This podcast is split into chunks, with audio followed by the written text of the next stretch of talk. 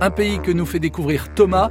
Ce jeune Mayennais a quitté Cran pour vivre à une heure de Melbourne et il a parcouru l'Australie dans tous les sens. Il y a quelques mois, il est parti à l'aventure en organisant un road trip. Du coup, je vivais au nord de Sydney, où je travaillais dans, des fermes. Et j'ai fait, mes deux meilleurs amis ont décidé de venir me, voir. Et on est parti pour cinq semaines de, road trip.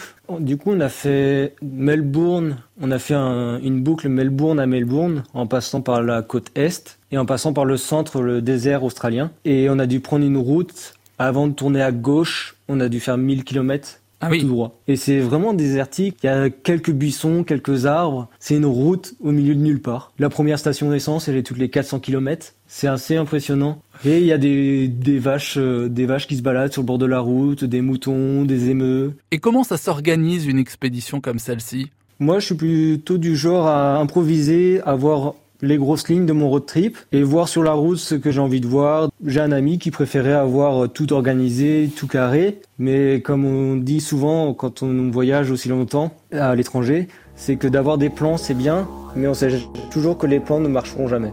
On a tourné à droite sur une route et on s'est retrouvé bloqué en face d'un portail et d'un ravin et on pouvait pas faire demi-tour.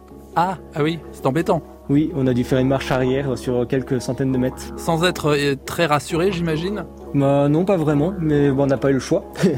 mais ça l'a fait, on a réussi à faire demi-tour. Et ce qui a le plus marqué Thomas, ce ne sont pas forcément des choses à voir, mais plutôt un état d'esprit.